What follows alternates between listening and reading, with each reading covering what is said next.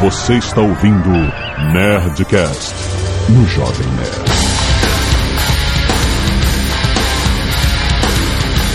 Landa, landa, landa, nerds! Aqui é o Jovem Nerd, porrada! Caraca. A única coisa que eu consegui pensar. Ou seja, nada. Aqui é o Tucano e Cacatecuyo. Olha aí. Ai, ai. Aqui é o Eduardo Spor e eu tô aguardando até agora é, a resposta aí do Tucano e do, do Azagal, que eu já chamei aqui pra dar um treino aqui e os caras se desconversaram de todas as vezes.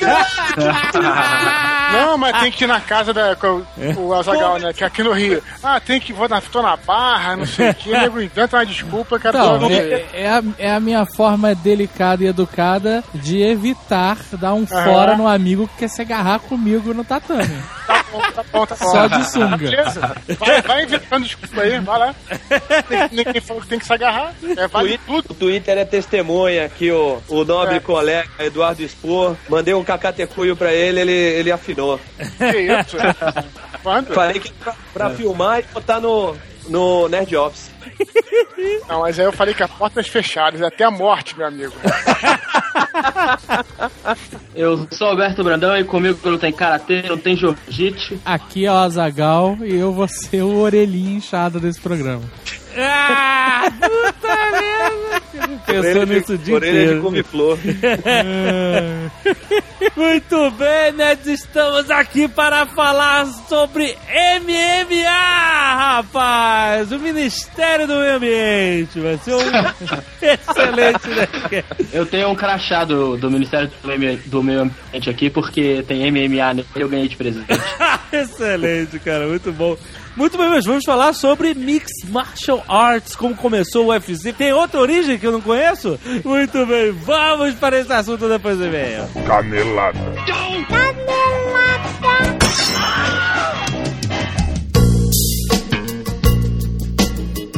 Muito bem, Zagal, vamos para mais uma semana de Canela Canela do Nerdcast. Vamos. E muito bem, Zagal, você sabe que hoje é Star Wars Day. Hã? Você sabia disso? Por quê? Dia 4 de maio. Ah. May Ah. the Fourth be with you.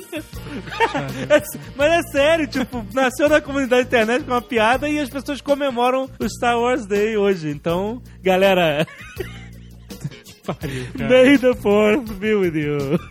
E a Zagal, lembrando as pessoas que a Nerd Store está cheia de novidades, várias camisetas. Quase que eu falo camisa? É, são camisas, na verdade.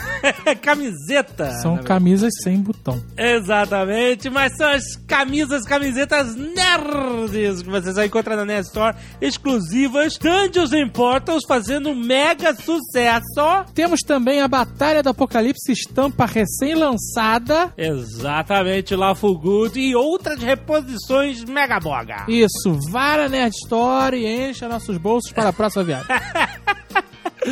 Muito bem, ah, tem mais um recado. Ah, sim, outro recado. Você está puto das calças que não é um Nerdcast sobre Vingadores, né? Ah, cara. Calma! Existe um Nerdcast, entre aspas, sobre Vingadores, que é o podcast Matando Robôs Gigantes, rapaz, que está no Jovem Nerd, que foi publicado ontem. Se você não viu, vai lá no Jovem Nerd, está lá, gigante. Nós, mais Afonso Solano, Diogo Braga, Beto Duque Estrada, falando sobre Avengers no cinema, certo? Exato, exato. Ou então escute também o Rapadura Cast, tá muito bom. Não. Sobre- sabia. Eu sabia, eu. Vamos deixar os acessos aqui no Jovem Nerd. Ah, muito bem, nerds. Se vocês não quiserem ouvir os recados relatórios de, e de e-mails do último Nerdcast sobre Aníbal Barca, pode pular para 16minutos e 0 segundos. Vamos lá, vamos lá. Mais um Nerdcast histórico muito legal. Adoro fazer os Nerdcasts históricos. Recebemos uma mensagem de Akainan Luiz. É, respondeu a dúvida do Azagal. A Zelândia, Certo. ou Zeeland, com dois S, Zealand. É uma província do sudoeste da Holanda. A Austrália e a Nova Zelândia foram descobertas por navegadores holandeses. Olha aí, Azagal. E nomeadas, respectivamente, como Nova Holanda e Nova Zelândia. Olha aí. Obviamente, só um dos nomes se manteve. Por que será que mudou pra Austrália? Terra Australis. Significa Terra do Sul. Olha aí. Links enviados. Um mapa animado da Batalha de Canas. Isso, um GIF animado. É, muito bom, eu gostei. é, dá pra você entender exatamente o que o cara fez. E uma reportagem que alega que Aníbal não atravessou os Alpes com um elefante. hum, será? Revisionistas históricos? Ah, a história vai estar sempre sendo revista. É, possível. Será que é possível? Muito bom. Deu uma lida aí. Artes dos fãs. Azagal, o Pesadelo de Roma, por Anderson Gore. Lord of the Nerds, por Adriano Westphal. Aham. Jovem Nerd Azagal, por Carlos Eduardo Moreira. E Avengers, Jovem Nerd versus os Chatos, por Sandro Orro. Essa ficou muito boa, a tirinha do Sandro Orro. É, ou Ojo, desculpe. Mas tá muito bom, tá muito legal, ele mandou bem. Ah, primeiro e-mail, William Spengler, 36 anos, historiador, Gaspar, Santa Catarina. Olha aí, ficha completa. Sobre Nerdcast 308, sobre Aníbal Barca, algumas observações. A. Alguns historiadores preferem chamar a família de Aníbal de Bárcida, devido ao fato do, do nome Barca ser um apelido e não um nome próprio. B. De fato, Aníbal não era um cartaginês propriamente dito. Ele nascera na Espanha, era um íbero. Porém, por essa região pertencer a Cartago, era, era lhe dada a cidadania cartaginesa. Muito bom. C. Celtas espanhóis, líbios, Baleares, Numídios, boa parte do exército cartaginês era formado por mercenários. Inicialmente isso representou um ponto extremamente favorável a Cartago, ou Cartago, porque ele não botou acento, nas guerras contra Roma. Sob o comando de um chefe hábil como Aníbal, constituía um poderoso instrumento de guerra. Entretanto, como bons mercenários, viraram a casaca ao final da Segunda Guerra Púnica, sendo contratados pelos romanos de Scipião. É isso mesmo que aconteceu. Scipião, eu prefiro chamar o cara de Scipio. Você acha mais maneiro? Porra, é mais maneiro. Eu acho mais maneiro Scipio também. Scipio, africano. D. Uma das frases mais famosas atribuídas a Aníbal, essa eu conheço, é ou encontraremos um caminho ou faremos um. Muito Olha bom. aí. F. O elefante, o elefante de estimação de Aníbal, que sobreviveu aos Alpes, ou não, segundo a, a reportagem lá em cima, realmente tinha um nome, Saurus. Bom, tá Bom. bom. Bom nome? Não sei. Ah, não. Para um elefante, né? Isso deve ser o mais pesado. tipo Jotalhão, né? Jotalhão. Concluindo, Aníbal muitas vezes é visto como o pior pesadelo de Roma. Na verdade, ele foi o pior pesadelo de Cartago, Cartago. Sugestão de vídeo da série do History Channel Batalhas Antes de Cristo. Tem aí o link, muito bom. Rafael Saldanha, 30 anos, professor universitário, não disse qual matéria. Rio de Janeiro RJ. Como não poderia deixar de ser, algumas caneladas aparecem no excelente Nerdcast sobre Aníbal. Ok. Vamos lá. Vamos Você está num terreno perigoso, Por quê? já que existem várias interpretações pro mesmo Ah, fato tá. e tudo pode ser revisto. Exato. Você dizer que nós demos caneladas é um risco É. para a sua saúde. Até os elefantes nos Alpes agora estão em risco, né? Em um momento, alguém disse que Aníbal foi o único até então a dominar a Península Itálica. Canelada. Ahá! Breno, chefe dos Senônios, chegou a tomar a cidade de Roma em 387 a.C., após vencer os romanos na Batalha de Alia. Ok, mas ele tomou a Península Itálica inteira ou ele só tomou Roma? Aí ele continua, eu não sei. É. Essa foi a chamada primeira invasão gálica. Os Senônios foram derrotados por Marco Fúrio Camilo, personagem que, se não vale um Nerdcast, merece pelo menos ser mencionado. Ele salvou a pele dos compatriotas e ficou conhecido como o segundo fundador de Roma. Olha aí. Convenhamos, não é pouca merda. Dois, esse pessoal de história, né? É, porque eles, eles top. sabem, eles sabem muita coisa. Muito mais que a Mas gente. o cara não disse que dominou a península, só Roma, né? Exato, foi o que eu falei. Não, não tá claro aqui. 2. Durante todo o Nerdcast, os integrantes pronunciaram o nome da cidade de Aníbal como se fosse uma proparoxítona. Olha aí, sabia, não era, viu? Cartago. No entanto, se a ênfase estivesse na primeira sílaba, como vocês falaram, a palavra seria acentuada. O nome da cidade é Cartago. Então, mas eu já li em várias fontes a palavra acentuada. Car- E aí? E agora? E agora? Mais uma revisão histórica. E eu, por exemplo, chamo de Cartago. 3. Alguém se espantou. Ele não consegue saber quem tá falando no Nerdcast, você ligou? Não, ele pode ser um ouvinte novo ali. Oh, são muitas vozes parecidas, né? Exato. Alguém se espantou pelos nomes terminados com ão, como varrão, Varrão, Cipião.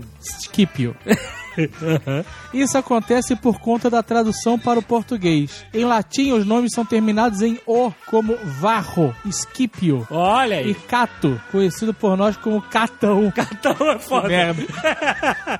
o Cato, que é autor da célebre frase, o Catão, Delenda es Cartago, citada, ou Cartago, né? Agora não sei. O Cartago. O Cartago.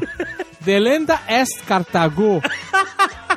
Citada por Tucano na abertura, mas esquecida no resto do programa. Aliás, a família de Catão foi uma das principais responsáveis pelo fim inglório de Scipio africanos. Ai, ai. Quer dizer que então que o nome do elefante é Jotalo.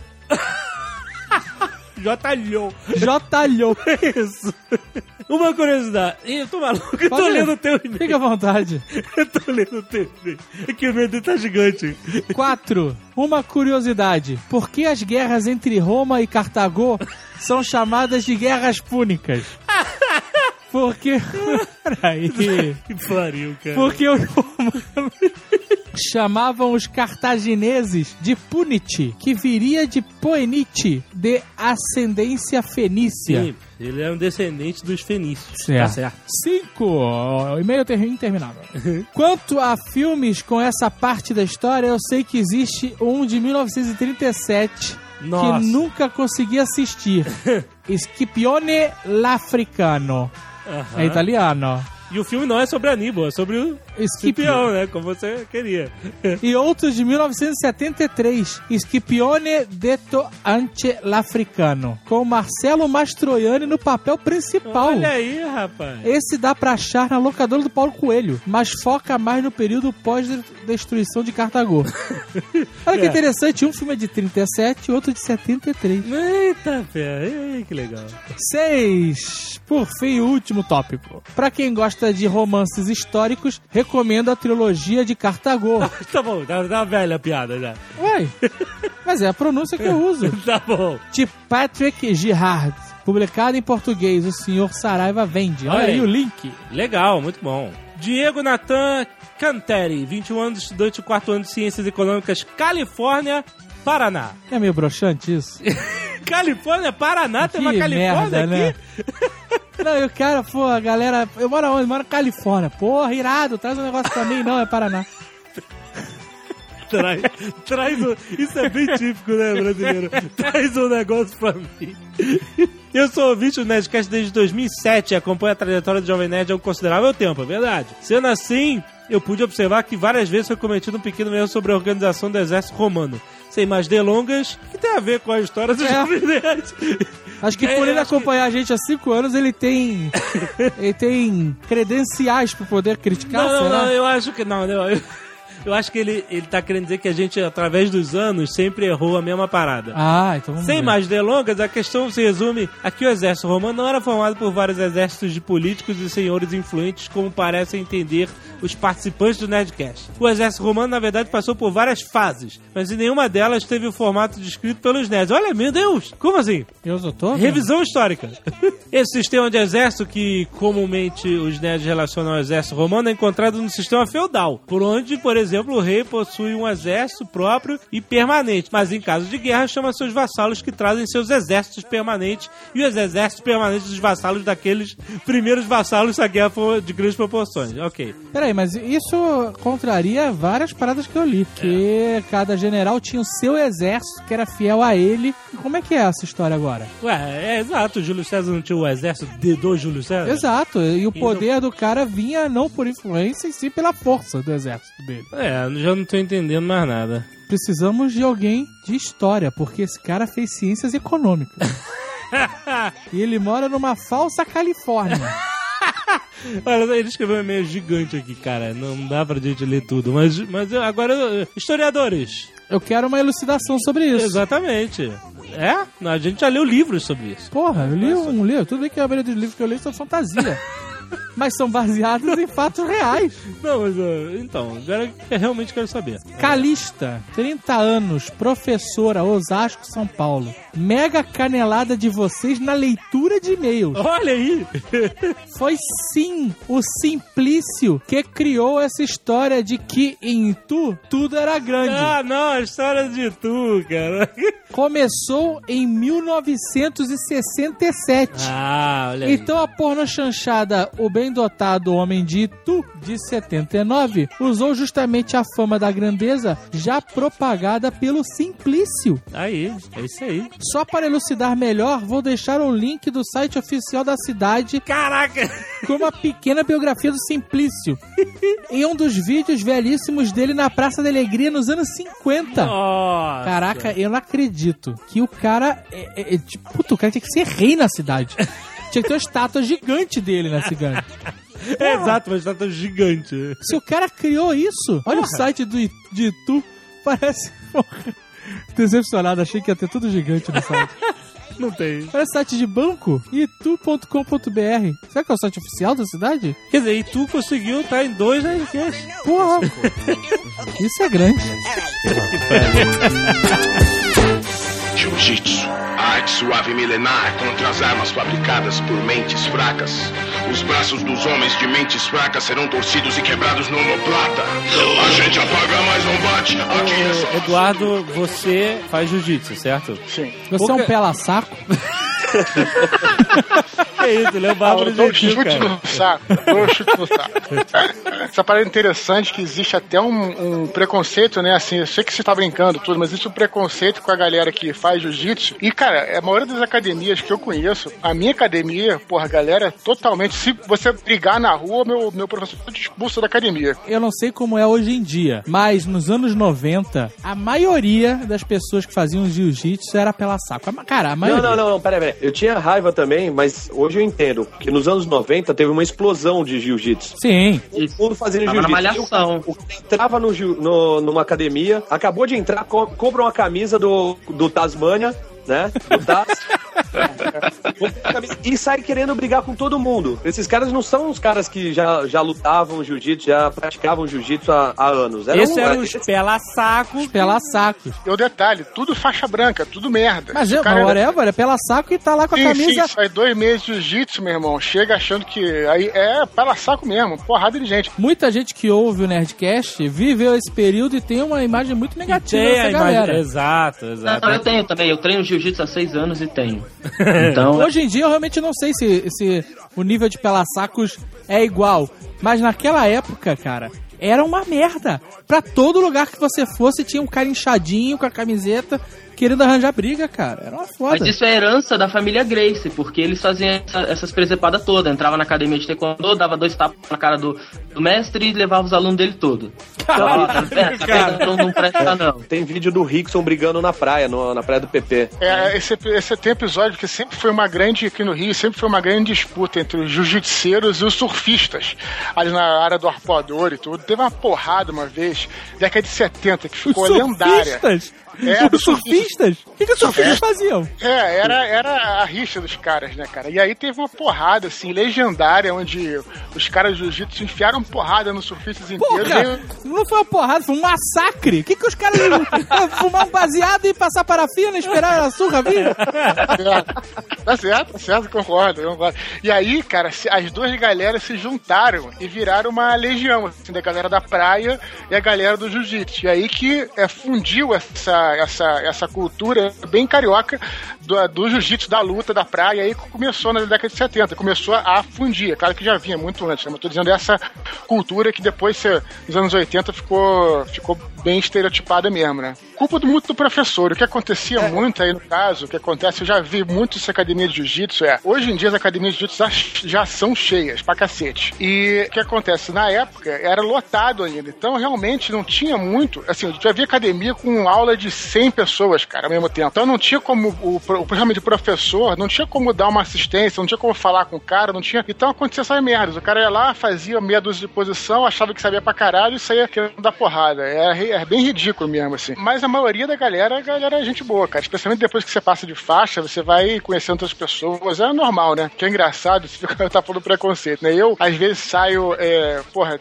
com a camisa do Jovem Nerd, aí todo mundo acha assim, me olha com aquela cara assim, ah, o cara é gente boa e tal. Se eu saio com a camisa do Jiu-Jitsu, cara, o nego vira a cara pra mim e já acha que eu sou o mesmo cara, né? Detalhe, né? É, eu sofro um pouco dessa, desse estereótipo aí, que eu tenho a cabeça raspada e o caralho. Mas você anda com, com camisa de jiu-jitsu aqui na Disneylândia? É, eu- não, eu tenho, eu tenho algumas camisas de, de MMA, de jiu-jitsu aí também, mas também tenho camisas com temática nerd, camisa do Epic Meal Time. Não tem nenhuma camisa do Jovem Nerd?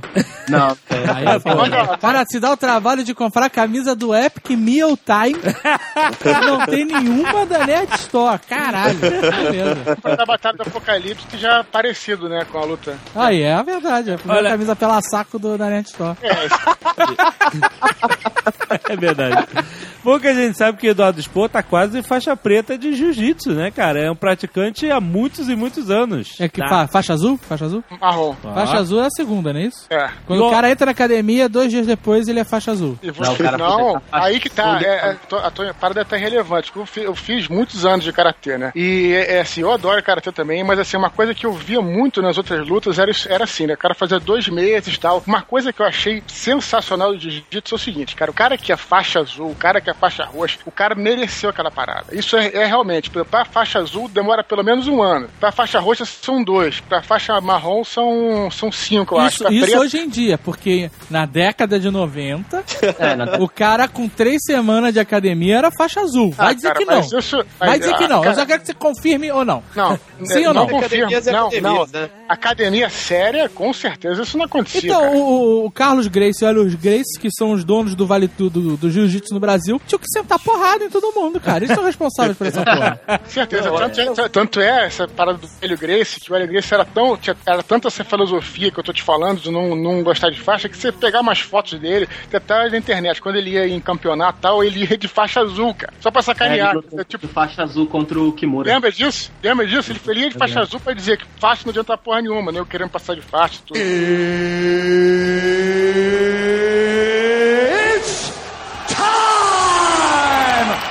lembro do Ultimate Fighting na década de 90, Isso. onde o Royce Grace detonava todo mundo de tatame. De tatame, de kimono. Caraca, aí seria maneiro pra caralho. Kimono, Caralho, caralho. dava tatamada na cabeça da galera. Aí é WWE, E, pô. o- e colava os oponentes, fazia tipo um charuto de tatame. Não, de kimono, caralho. Olha só, a, a origem do Vale Tudo precede o UFC. Precede essa parada, certo? Muito, muito, muito, muito. muito, muito. É, é o comitê, a origem? A origem. Não, não. Vamos, vamos- vamos- vamos do começo da história. O começo da história do, do Vale Tudo, pelo menos a história que, o- que envolve o jiu-jitsu brasileiro, vem do, do desafio Grace aí. O Carlos Grace, ele foi aluno do Conde Koma, um, um japonês que ensinava o, o jiu-jitsu tradicional. E a partir disso ele pegou só as técnicas de chão, que são as técnicas de chão do judô até hoje, o Nevazá, e, e disso ele transformou o jiu-jitsu brasileiro. E aí ele queria provar que essa parada era melhor do que tudo, tudo que tinha por aí. E aí você ia desafiando todo mundo pra combate livre, combate aberto aí. E aí Não tinha, foi. não tinha peso, não tinha categoria, não tinha nada. É, não tinha porra nenhuma. Não, mas Aí, peraí. isso que era bom, E né? ele organizava, tipo o quê? Ele chamava, abria a academia dele, vem aqui. Era vem nós dois de sunga na praia, era tipo isso. Não, como o Alberto falou, era o Gracie Challenge, né? Ele oferecia não sei quantos mil tostões, sei lá, pra quem ganhasse dele. Ah, Em qualquer lugar. Mas isso era bem organizado, na verdade. Ele, Mas peraí, quem é esse cara? Carlos Grace é o irmão do Hélio Grace. Ah, o Hélio Grace é o, É o Tartaruga Ninja. o Dom Corleone, é o Dom Grace. Dom Isso. Grace. Mas o que, que eles faziam? Eles iam pro, nos jornais, nas confederações de pugilismo, que era quem, quem regularizava, regulamentava, na verdade, os jogos, o- as lutas, né, os combates de luta, e anunciavam nos jornais, ó, desafio o boxeador fulano de tal, que é o famosão aí. Ah, ele desafiava o cara, não era tipo, quem aguentar cinco minutos no ringue comigo ganha. Tinha os desafios abertos, mas a maioria deles eram direcionados. Olha, tem o, o cara lá, o Pantera Negra, que era o nome do cara, que era da luta livre esportiva. Eu desafio ele pra, pra, um, pra uma luta. Estilo, estilo Royce Grace desafiou o Mike Tyson. É, bem isso. Aham. Ou então, se, se tinha alguém mais, a- alguma outra coisa, por exemplo, a academia perto. Ia na academia, numa academia de karatê, chegava lá botando o dedo na cara do professor, falava: Você é um bostão, te quebro agora. E Caralho! aí. Aí não era tão organizado assim, né? É um marketing agressivo, digamos assim. É, não, era Porque assim, ele- era ele- assim. A família Grace, né, ela é do Pará. Eles moravam lá. E aí a, a mãe Grace, a mãe de todos, descobriu lá um, um caso dele e falou: tô cansado dessa vida, vou, vou embora com os filhos pro Rio. E aí ela foi pro Rio. E aí o, o mais velho, que era o Carlos, Carlos Grace, é, o mais velho dos irmãos, ele abriu uma academia lá. Só que assim, jiu-jitsu não era muito conhecido. Aliás, não era nada conhecido no Nada, Brasil. nada conhecido, nada, né? E aí ele tinha que mostrar que a luta dele era superior a todas as outras. Era um marketing mesmo, pra poder ter aluno. E aí ele começou com esse negócio de desafio Grace. Isso era em que ano? Isso era quando? Da é- década de 20. 20? Olha, nossa. É isso, 1923, 1924. Caralho! O Hélio e o Carlos Grace, eles moravam, eles moravam junto em Teresópolis, né? Tinha uma, uma mega mansão lá. Eles tinham 35 filhos, brother. What? Agora imagina, o número de, de filhos netos, não dá pra controlar isso tudo. né? Tem uns bons e tem uns ruins, cara. Eles têm esses nomes estranhos, é uma ideia do, do Carlos Grace. Ele fala assim: a gente tem que dar um nome nos nossos pros nossos filhos de ah, nomes que não existam. Porque aí eles não vão ser influenciados pelas pessoas que tiveram esse nome antigamente, que nem o, o Jovem Nerd. É totalmente influenciado pelo Alexandre o Grande, ele quer dominar o mundo. né?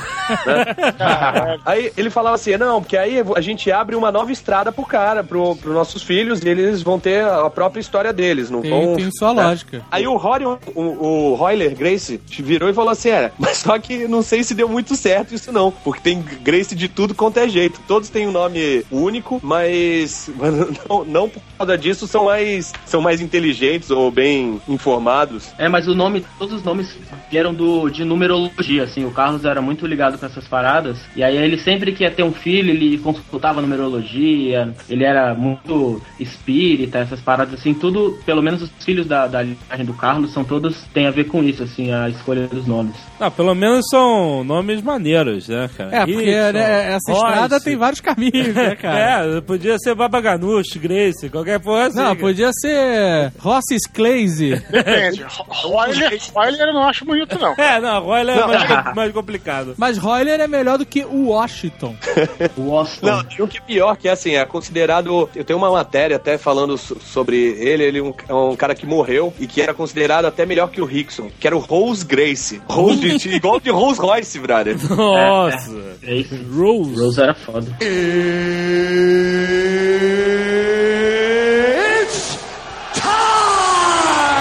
Em 1924, imagina um cenário. Você não tem televisão, futebol tá engatinhando ainda. Aí começa a ter essas disputas. Cara, começou a, encher, velho. A, a ser feito em ginásio, cheio de gente. Ah, esse caras- desafio Grace foi na década de 20. Foi década de 20. Caraca. Começou na década de, da de 20, né? Aham. É, e continuou. O- Uma das lutas mais famosas do, do Carlos Grace foi contra um representante do jiu-jitsu japonês. Uhum. Que era Geo Omori. E, porra, uma galera que a ver, né? Porque, porra, japonês tem aquela, aquela tradição fama, né? e tal, que é a fama de ser fodida.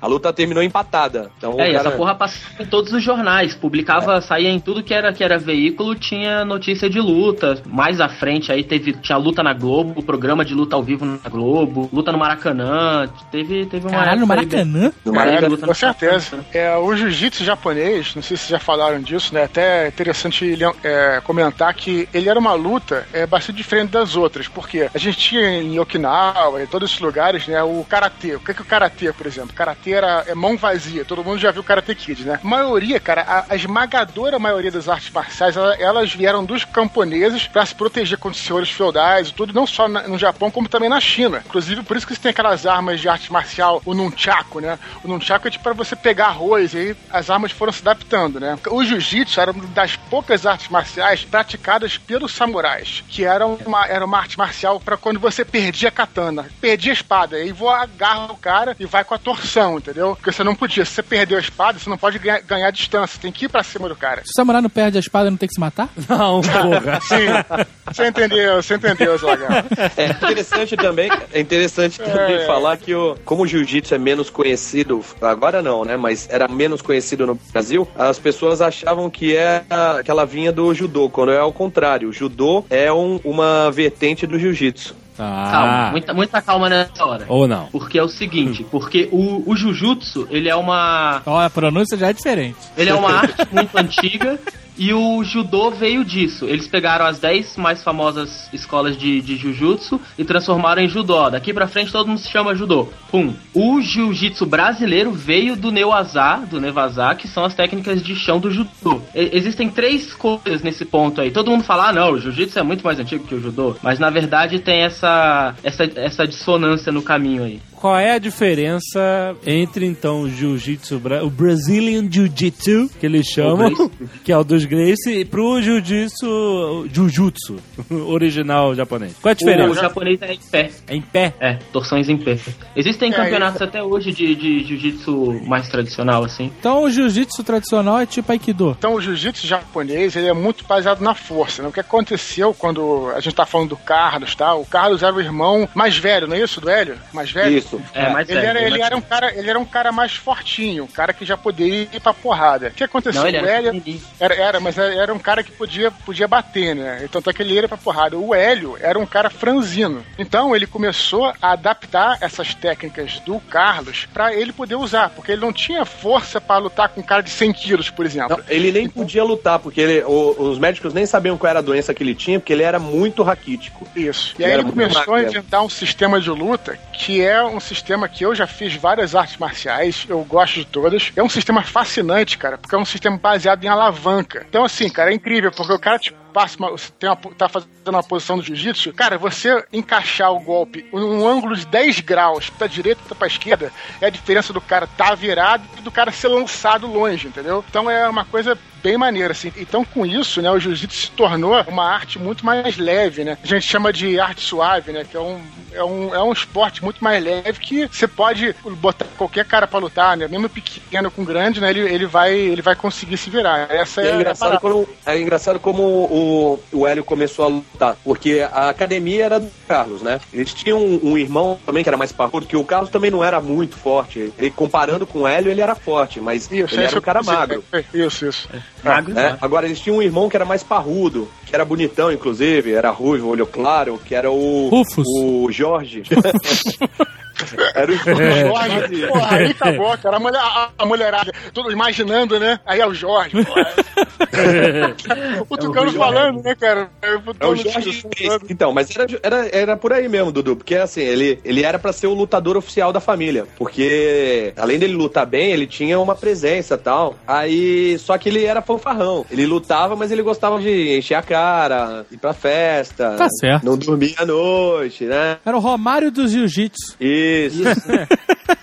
E aí o que aconteceu foi o seguinte: um dia o Carlos não foi treinar os alunos dele. E o Hélio ficava sempre assistindo às aulas, né? Mas o Hélio lutava? Não, ele Mas treinava, lutava. mas ele, ele não lutava, não. Porque ele era muito Ah, magro. não, nessa época, nessa época. Isso. Não, não lutava. é. Aí os alunos estavam lá, o Carlos não apareceu, ele falou assim: olha, o meu irmão não vai vir hoje. Se vocês quiserem, eu posso treinar vocês. E aí os caras, ah, tá bom. Aí ele pro treino, no outro dia, o Carlos chegou e falou: Não, a gente quer treinar com o teu irmão. Aí ele falou: Caraca, como assim? Pô, teu irmão dá um treino foda, não sei o quê. Aí ele começou a é, observar mais o, o Hélio e começou a treinar o Hélio. Aí o, o- eles afastaram o Jorge e botaram o Hélio pra ser o lutador oficial. Ih, que zoada. Não, sabe por quê? Era muito mais marketing botar o Hélio, porque o Hélio era muito magro. E aí ele E pegava. essa foi a mesma coisa do, do, do Royce Grace. Botaram mais fraquinho. O primeiro, é, o primeiro, o primeiro lutador que o Hélio lutou no desafio Grace foi o Antônio Portugal. Era um campeão brasileiro de boxe. E o cara era muito maior do que o Hélio, né? E ele ganhou do cara em 30 segundos. E aí, pô, quem é marketing melhor do que isso? É claro, né? pega o cara franzino, arrebentou um cara gigante, né? O que mostrou que aquilo era uma arte marcial qualquer um. Exato.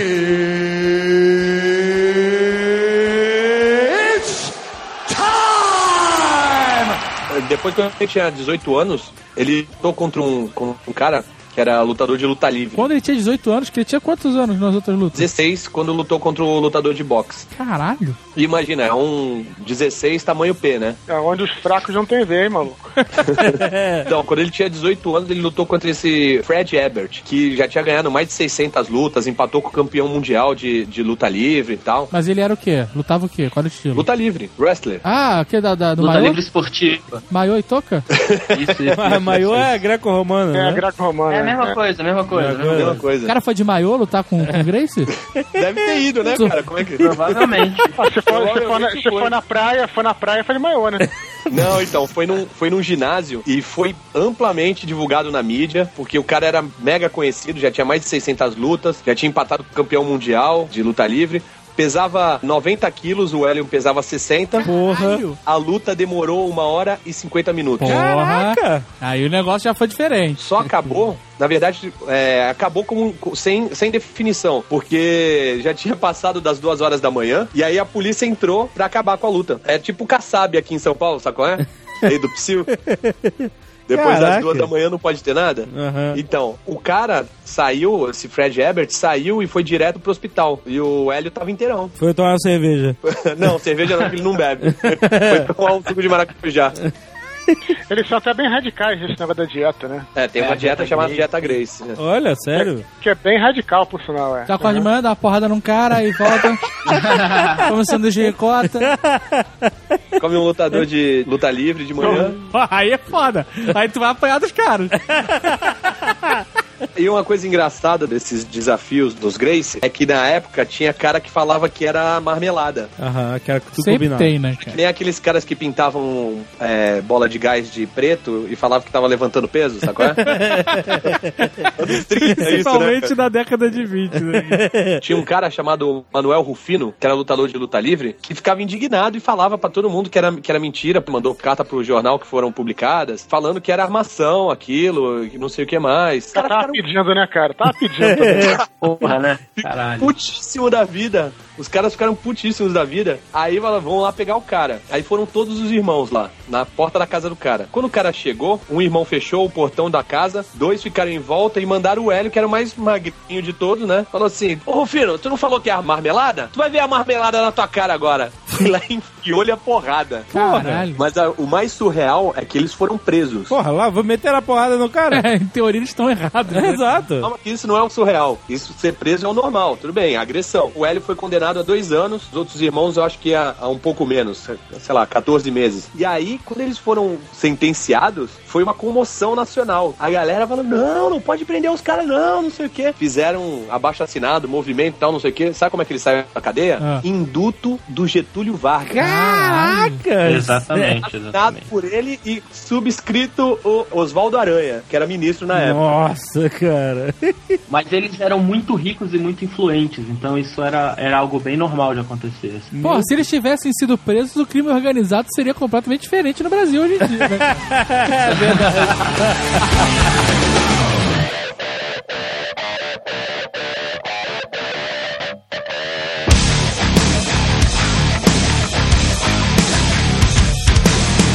O Rickson ficou conhecido nos anos 80, aliás, em 1980 mesmo, quando ele lutou contra o Rei Zulu, que era um Zulu negão, é um negão gigante. Mas o cara era brasileiro ou era africano? Era brasileiro, era nordestino. Ele tem Ele era- 1,90m e 100 ele era- quilos, Ah, né? eu acho que eu já vi uma cena dessa luta, é muito impressionante. Tem no YouTube. Da segunda luta tem no YouTube. Não tem a primeira porque se perdeu a, a- a gravação. O Rei Zulu é do Maranhão. Ele, ele falava que ele era o imperador do Maranhão. Tem uns que são imperador do Sudão, né? Outros são do É o Maranhão. King Size, é o King Size, né?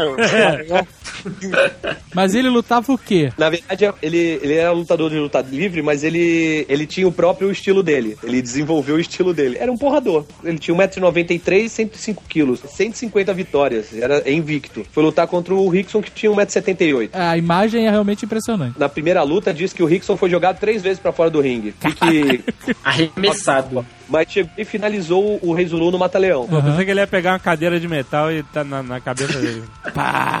A revanche foi em 83 no Maracanãzinho. Maracanãzinho lotado. Essa que é a que tem no vídeo no YouTube. Isso. Com ringue e tudo, com corda e cacete. E aí ele Cacete, eu acho que não tinha. Demorou pra caralho, foi mó porradaria foda. Como dizem os, os da velha guarda, foi pau Pereira. Paulo Pereira, porra.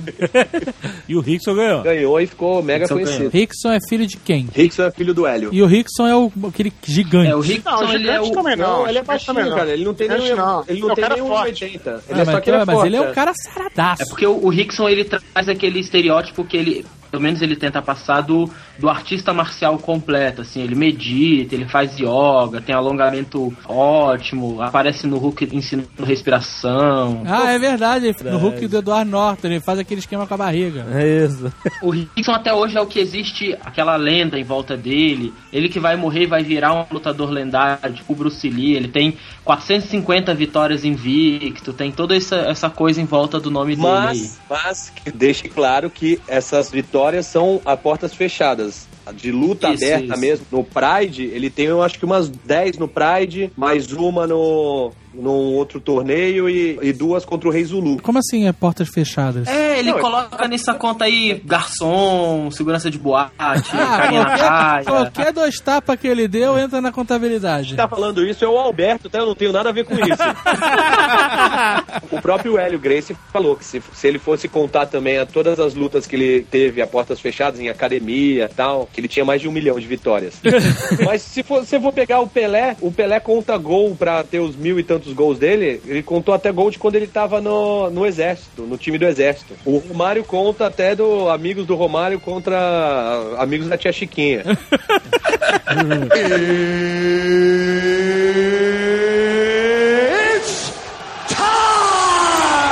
Pode começar a falar já das primeiros vale tudo lá do Ultimate, aquele né, o primeiro. Não pode Pera, já, antes será? de, falar, antes de falar de Ultimate, Vale Tudo, não sei o que lá, a gente tem que falar do Grande Dragão Branco. Ah, meu amigo. E, e, e do, e do. daquele filme. Aquele Running Man, Running Man eu não conheço, não. do Schwarzenegger. Não é Rain Man, não? Não, que Running Man, cara.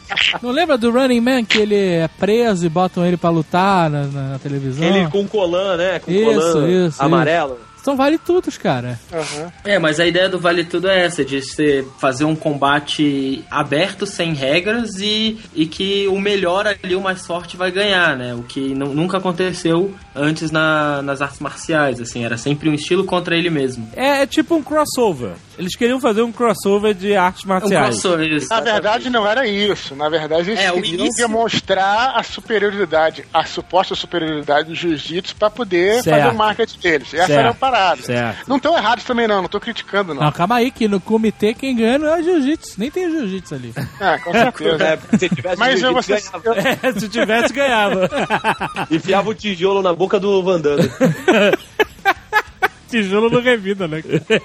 Nos anos 80 ainda teve campeonatos de vale tudo bem organizados e tal. Teve um que foi organizado pela Manchete até, que era lutadores de, de jiu-jitsu contra lutadores de kickbox. Eram cinco lutadores Pela manchete. pela Manchete. Al- altamente suspeito isso aí, cara. Tá mal.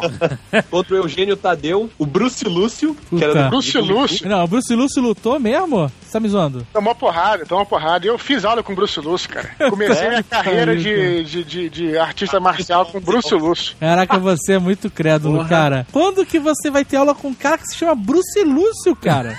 Não, é, você tem toda. Não, era uma palhaçada do cacete, mas sabe o que eu achava maneiro? Eu tinha 10 anos na época, né? Que a parada, o cara era um marqueteiro, né? Então, assim, os, os kimonos eram iguais do Cobra Kai.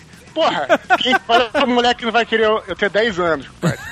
Assim, o cara, o cara era, era mamateiro, marqueteiro pra caralho, assim. A, a- a aula era, a aula era boa porque era porradaria, assim, tipo, você era terra de ninguém. Então misturava, o- era o estilo que ele, ele inventou. Cara, mistura de karatê, kickbox, jiu-jitsu e nego que se porrava lá. Assim, aprendi legal, assim, né? Foi minha base de arte marcial, mas que o cara era, era estranho, com certeza. Mas sabe que eu já, que eu já venci do primeiro ninja do Brasil, cara? Sabia? tá maluco, cara. eu, tenho, eu, tenho, eu tenho cada história que dava um Nerdcast só disso, cara. Então pode começar a contar aí, que esse é o Nerdcast sobre isso. Não, na época eu já era faixa marrom de karatê, né? E aí, treinando karatê, ele me aparece um maluco na academia chamado Newtone Águia Dourada, se dizendo Caraca. o primeiro ninja do Brasil, andando no tatame com roupa de ninja, um negócio na cabeça e tudo e tal. Ele tava, ele tava de máscara ninja? De máscara ninja. O cara inventou uma. um- aí ele falou: Não, eu, olha só, eu te, isso aí foi demais. Eu tenho aqui o, o certificado no meu estilo. Aí tava lá: O estilo ninjitsu. Newton Águia Dourada, não era estilo New- Águia Dourada, era estilo Newton Águia Dourada, confere a Newton Águia Dourada o título de primeiro ninja do Brasil. Meu irmão, o cara me colocou no tatame, cara, o cara foi parar na janela, na primeira. Olha aí. Cara, era, era muito presente, porque o cara nem era mal intencionado, era um cara meio maluco, entendeu, cara? E foi lá. Mas você sabe quem foi picareta Porra. assim também? Ah. Sabe quem era picareta assim? Frank Jukes, fundador do Jukes Ryu Ninju- Ninjutsu. O Frank Dukes é o dra- grande dragão branco? Sim, sim. Caraca. Aí o filme diz que é baseado numa história real do Frank Do Dukes. Frank Dux. Exatamente, ele tem vários fatos comprovados por ele mesmo, assim, de coisas absurdas que ele fez. A história do Frank Dux é toda fake. Eu du- me recuso a acreditar nela. Ainda mais com essa adaptação pro cinema do Van Damme, né? Puta que pariu. Depende do seguinte, o que é verdade e que é mentira, se o cara dá porrada ou não. Pura e simplesmente. Se você faz uma arte marcial e, e- e o nome do, do seu estilo é, ou na sua academia tiver ninja, já é foda, né, cara? Já fica Não, meio galhofa, ter. né, Se cara? o cara enfiar porrada em todo mundo, ele pode colocar o nome que ele quiser. o Mas não tem é esse. ninja que bate em ninguém, cara. É sempre uma presepada, qualquer academia de ninja.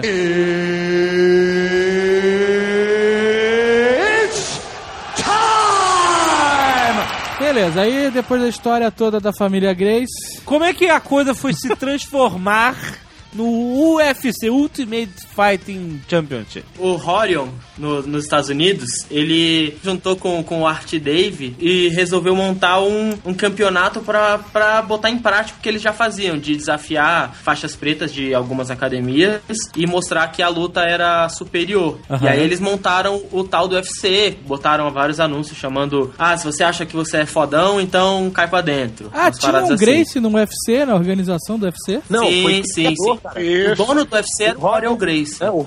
Grace foi que inventou. Voltando um pouco, o Horion foi o primeiro a ir para os Estados Unidos. E ele que é, chegou lá, foi, foi trabalhar em, em posto de gasolina, varrer rua tal, não sei o que, aquela história triste do imigrante brasileiro, né? Aham. Abriu na, na garagem da casa dele uma academia e começou a, a chamar a galera. E aí, ele ia nas academias, chegava pra um cara lá de, de karatê. Ó, eu quero lutar contigo. Na garagem da minha casa, lá na, na, na academia que eu tenho lá, tal, não sei o que. Terça-feira, 8 horas. Aí avisava o pessoal lá, do, os alunos dele. Muita vantagem sua academia.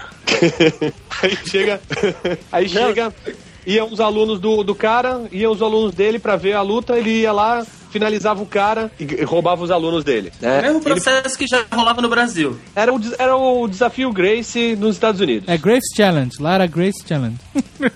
O Royce foi na aba dele, foi pra lá morar com ele. E aí eles começaram a dar aula juntos, aí abriram academia mesmo tal. Cresceram lá. História de sucesso normal brasileiro imigrante acontece em volta e meia. É, Quando acontece. eles estavam criando o formato, eles começaram a viajar, falando assim, ó, se a gente botar um fosso em volta com jacaré em volta, Animal. É, ou então bota pegando fogo, alguma coisa assim, não sei o quê. Porque os caras estavam viajando uma parada hollywoodiana mesmo, né? Brainstorm, cara, de lutador é isso. Eles chegaram à conclusão no, do octógono, que foi a coisa mais diferente, né, que, que aconteceu no, no- nesse universo de luta aí. É, ao invés de um quadrado com cordas, fazer com grade, Aham. dois homens entram, um homem sai, Exatamente. e sem canto pro cara, Cai encurralado, né? porque o ângulo do octógono é, é mais aberto, né? Exato. Olha só, tudo tem um porquê, rapaz. Agora vocês é verdade, veem. isso que acordou, é, né? é o corner, não tem o corner, rapaz. Mas o, o, o problema é que, que não foi isso que aconteceu, né? Não atualmente. Porque se você pegar as lutas quando saíram do modelo ring, que até o Pride o que predominava era o ring, o, o UFC ainda não estava tão em alta. Hoje em dia, como a maior parte dos lutadores são wrestlers, eles encostam o maluco na grade e ficam encostando, amarrando a luta na grade. Ah, essa era a hora do, do fosso de jacaré. Só o que acontece é que no ringue o cara cai pra fora ou o árbitro recomeça a luta do centro. Então você sempre tem ação na luta. O que acaba ficando chato no, no, no octagon, que você pega, sei lá, o grande amarrador de todos os tempos aí, o Jorge St-Pierre, ele encosta o cara no canto ali, fica dando soquinho, aí cinco rounds depois é o campeão e não fez nada, sacou? Amen.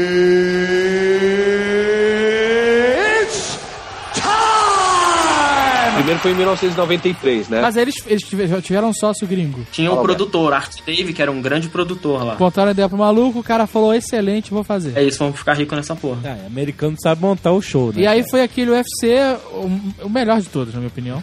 Primeiro e o segundo. O nome, o nome é o melhor, cara. Ultimate Fight Champions. É muito bom esse nome. É, Tu não chamava de UFC, tu chamava de Ultimate Fight. Ultimate Ah, Fight, é, é. é. É Ultimate Fight. Exatamente. Nesse primeiro foram oito lutadores e era um formato de torneio, de mata-mata, né? Isso. E aí eles conseguiram convencer...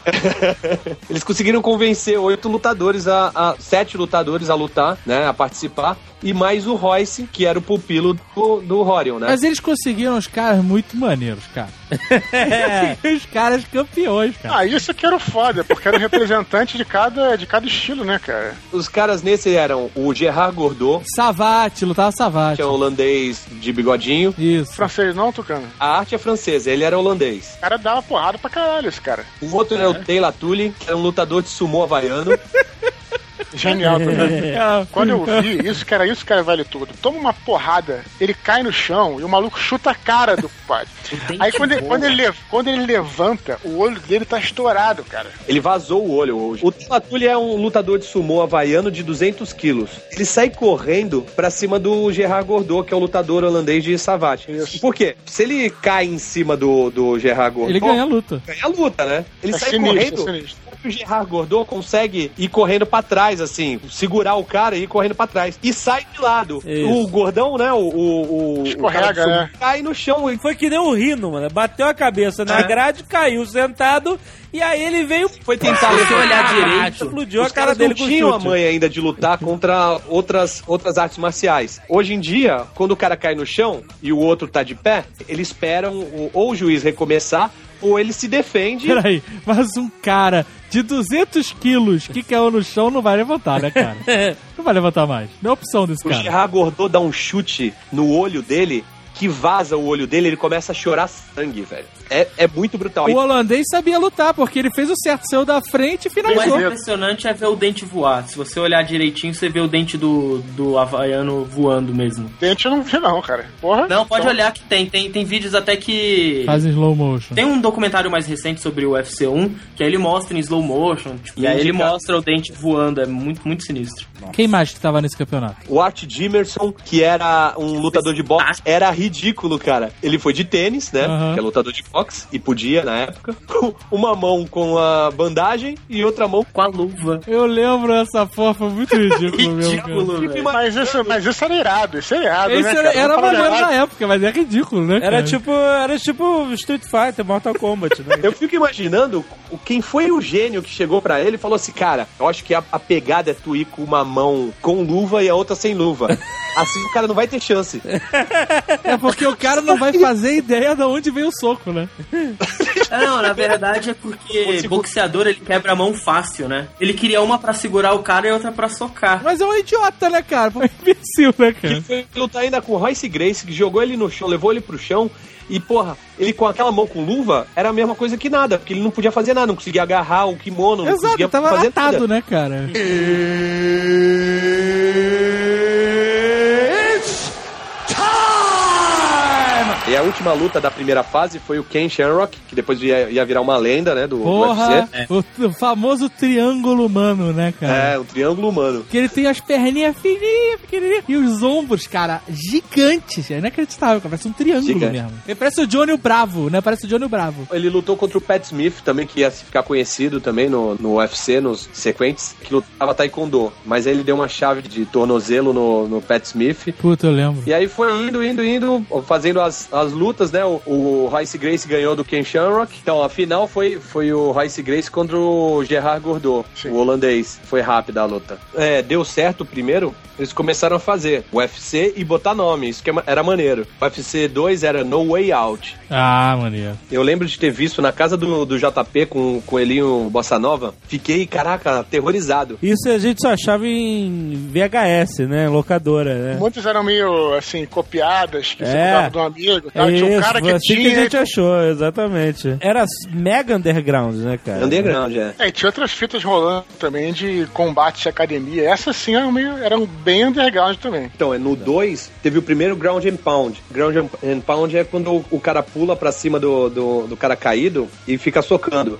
Monta no cara e bate de cima pra baixo. E aí esse Pat Smith, que foi finalizado pelo Ken Shamrock no primeiro, pega um outro cara, um tal de Scott Morris, e começa a dar cotovelada na cara do cara, e o cara apagado. Nossa. E ele dando cotovelada, cotovelada, cotovelada, velho. É tétrico, bizarrésimo. É porque não tinha regra, né, cara? Pô, mas o cara não parou a luta? Não, lá? parou, mas depois que ele, já, depois que ele apagou, ele tomou acho que umas duas ou três cotoveladas ainda. Nossa. No segundo, o Royce ganhou de novo. Ganhou mais uma vez. No UFC 3, The American Dream, teve um monte de gente que lutou, se machucou e não conseguiu ir pra frente. Porque como era torneio, era tudo num dia, Aham. o nego lutava e o Royce foi um desses. Ele não ganhou o terceiro UFC. É porque não conseguiu continuar, é verdade. Ele ganhou a luta do Kimo Leopoldo. E é um cara que tinha uma cruz tatuada nas costas. Puta, eu lembro desse cara. Ele não chegou carregando a cruz, eu acho? Não foi, É, não? muito tem- galhofa, muito galhofa. Esse cara já tava demais. Mas ele é galhofa, mas ele cara era foda, cara. Era pra dar uma porrada. Mas ele chegou num- numa luta carregando uma cruz, velho. De Jesus Cristo. É, é, era, puta, era wrestling total isso, né, cara? Aí já é telecat, né? É. Aí passa, passa a ser, deixa de ser roots e passa a ser telecat. Esse cara foi o único que conseguiu bater no Royce Grace até então. Mas ele perdeu, mas ele perdeu. Não, então. O Royce Grace até então tinha feito seis lutas. Três no primeiro, três no segundo. Finalizou todas as lutas tranquilo. No UFC 3, ele pegou esse cara. Ele conseguiu ganhar numa chave, mas o cara bateu tanto nele que ele não conseguiu continuar. Por isso que Ele ele não quebrou foi... o dedo, eu acho. Ele quebrou o dedo. Não, ele tava todo estourado. Se fudeu todo. Teve que, que hospital, velho. Ele apanhou pra caralho desse cara. Esse cara era fudido.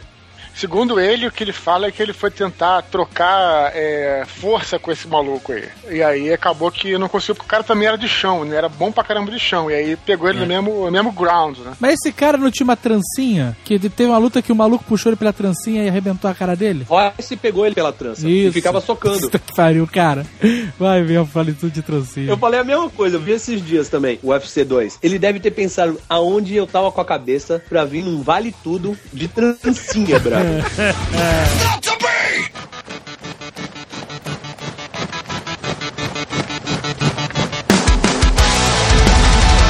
De repente, essa porra ficou, deixou de ser underground e todo mundo passou a conhecer isso. Mas aí deixou de ser dos Gracie? Não, então, peraí. Quando chegou ali no UFC 9, por aí, assim, já tava mega conhecido, vendia pra um monte de pay-per-view no- nos Estados Unidos, não, não passava em TV aberta nem fechada, era só pay-per-view, mas lotava, mas só que um tal senador, John McCain, É. que a gente ficou conhecendo ele na, na eleição do, do, do Obama, fez um maior rebu e fez um, uma corrente contra o UFC, que falava que aquilo tava levando a violência pra dentro da casa do lar americano. Americano tem essas porras, né, cara? Puta. Tá rolando um projeto de lei no Brasil pra, pra acabar com a UFC na TV também. Tem um monte de, de, de, de coisa dessas acontecendo aqui já também. É mesmo? Pra, pra tentar acabar de novo com isso. É, tem, tem. Nossa. Não, mas então, o UFC teve que se reinventar pra poder. O UFC 9 pra, pra rolar foi proibido o soco de mão fechada. Só podia tapa na cara?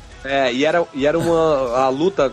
A partir do UFC 4, começou a ter. é, aliás, do UFC 5, começou a ter a Super Fight. Dois caras que já eram consagrados faziam uma luta de apresentação, pra ver quem era o o mais fodão. E aí nesse foi o Dan Severn contra o Ken Shamrock. Dan Server era o policial de bigode. Não é policial, né? Eu acho que Ele ele, é é, o prefeito do. Não, ele é prefeito do, do Final Fight. Hã? Caralho, puta que pariu. O Hagard lá. É, Hagar. E aí, só que assim, é, falando assim, ó, quem der, quem der soco de mão fechada vai ser, vai ser preso. Porra! A polícia vai. Não sei o quê. Mas, porra, tu acha? Os caras estão brigando. É impossível impedir que os caras dessem O soco. que, que eles tiveram que fazer pra convencer os conservadores a largarem mão e deixar rolar? Só ficou no pay-per-view da DirecTV. Os outros pay-per-views cancelaram. Foi proibido em vários estados. Tentaram fazer em Nova York, não conseguiram. Tentaram fazer no Oregon, não conseguiram. E aí eles começaram a ficar sem patrocinador, sem nada. E aí E aí fudeu, né? venderam pra Zufa. Aí tinha um cara que chamava, que chama-se, né, Dana White, que era promotor de boxe, chegou e, e viu que aquilo ali tinha futuro, mas tinha que ser feito de um jeito diferente. Aham. Só que ele não tinha grana pra comprar. Aí ele entrou em contato com uns caras que chamam é, Frank e Lorenzo Fertitta, que são donos de cassino, né, em, em Las A Vegas. máfia ali. Falou assim, ó, vamos entrar num negócio, é assim, assim, assado, eu acho que vai dar grana. Fazer uma parceria. É, vocês entram com a grana e eu administro. Tanto que todo mundo acha que o Dana White é o dono do UFC, né? Ele é o CEO, mas não, não é o dono. Quem botou a grana mesmo foram os irmãos Fertitta. Aí compraram por 2 milhões. de 2 dólares. milhões, velho. Nada, cara, nada. Em 2000. E aí o, o- criaram uma empresa, como o Alberto falou, que é a Zufa. Zufa é uma empresa normal, uma Hum. empresa de fazer eventos. Certo. Detentora dos aí direitos eles- do do UFC. UFC, exatamente. Eles têm vários, vários direitos. Eles têm o direito do Pride, do Strike Force, WSC, que eles também terminaram com o evento. Aí tinha do, do Affliction, que era um outro evento de ringue também feito por eles. E aí eles estão fazendo isso, eles estão comprando todos os eventos grandes e Eles acabando tão- com o evento e trazendo. Eles estão na balada pra do dentro. Facebook do Google. Não, mas eles estão trazendo os, os atletas dos outros, das outras paradas pra dentro do UFC, não é isso? Isso. Isso, Não, isso. mas eles compram o evento e trazem os atletas de bandeja, assim. Demitem É. uma galera e o resto eles trazem. Quando eles compraram o Pride, é bom até falar, o, o Pride foi um evento também que foi lançado no Japão em 97, que aproveitou a, a febre de, de Vale Tudo, né? E que era feito no Japão. Quando o, o Pride foi lançado, tipo, humilhava o UFC. Ninguém viu o UFC. A galera gostava mesmo de, de Pride. Porque o UFC tava em decadência total, é isso. É porque assim, até comprarem o Pride, até o Azufa comprar o Pride, ninguém queria ver o UFC, porque o UFC tinha É. essas regras pra poder rodar dentro dos Estados Unidos e o Pride pode tudo. Podia é, tiro de meta, pisar na cabeça do cara. Explica o que é o tiro de meta. Tiro de meta é o, se- é o seguinte, quando o cara tá caído no chão, é bola. Caiu no chão é bola.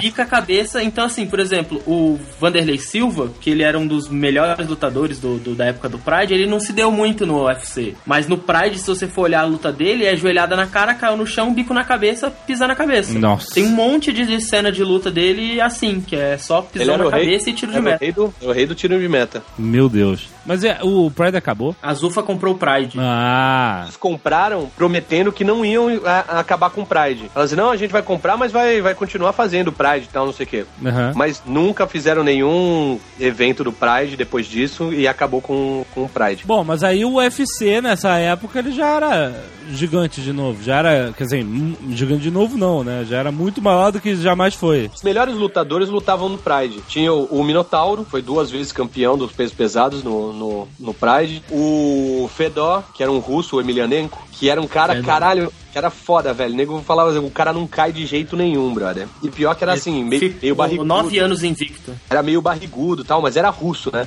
Tinha Ele um ainda é, tá? Ele ainda luta. Ele ainda, Ainda tá luta, mas ele tá quase 50 anos, né? Não, tá. 35, porra. 35 o, o É Fedor? do- 35 anos. Caralho. Acabado. É, o frio faz isso com as pessoas, cara. É, a porrada na cara mesmo que faz, maluco. E, mas tinha um outro russo, o, o Takhtarov não era russo? O Takhtarov era russo, mas ele é do começo do, do UFC, né? Ele Isso. apareceu no UFC 4. Ele depois foi pro cinema, esse maluco. Foi, tem um monte de cara que, que, que é lutador que foi pro cinema. Que o que é deprimente. Tem uns filmes saindo agora aí. Puta merda. Puta, eu vi um filme que, que é sobre MMA que eu achei bem legal, vi no avião. Em inglês é Warrior, em português é Guerreiro. Por que será, né? O filme é com o Nick Nolte e com o Tom Hardy. Pra quem não sabe, ele fez Inception, ele era o Imus, e agora ele vai fazer o Bane no Batman. E esse cara nesse filme, ele tá gigante, ele já tá tomando o soro do Bane, maluco. e o filme é bem maneiro, as lutas, assim, mostra é, os caras participando de um torneio, né? Tem um draminha lá, Nick Nolte no meio. O Nick Nolte não luta, mas... e o filme Que é bom. legal, cara, eu gostei. Tem um cara que era, que era foda do, do UFC e do, do, do Pride que vocês devem conhecer, o Randy Couture. Sim, sim. Ele tá No Mercenários Expendables. 1 e 2, É. né? Mas tiveram dois agora, que, no Brasil veio. Não sei como veio no, pro Brasil, mas chama Never Back Down, que estão deprimentes, assim, tipo, como se fosse uma releitura do Karate Kid, só que com MMA. assim. Nossa, não. Pô, briguinha de escola, vai lá treinar com, com o mestre, nesse caso, um cara que era africano, mas morou no Brasil e que ganhou Vale Tudo e foi treinado pela família Grace, uma Nossa, parada meio assim. Aí virou um debilóide, né? Virou um debilóide, bateu na colher inteira e foi expulso. Tem outro cara. Tem outro cara que é conhecido também, que já fez vários filmes, que é o Chuck Liddell, cabelo moicano e, e bigodão. Lembra disso? Qual o nome? Quem lembra? Retroceder nunca, render-se jamais. Render-se jamais. Nunca lembro. Vocês não eram da. Vocês não eram Eu dessa lembro, eu lembro, assisti. Era Puta, muito esse ruim, filme era né, muito, era muito bom, cara. Que isso, cara? cara? Era muito. O cara ressuscita o Bruce Lee, cara.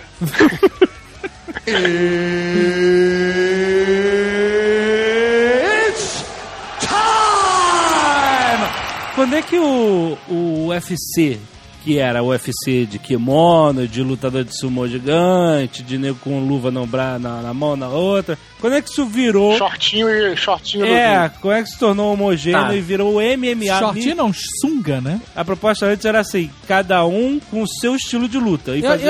eu essa, essa proposta de vale tudo, então não tem peso. Se você é um Acabou. idiota e quer com uma mão com luva e outra sem, tudo bem.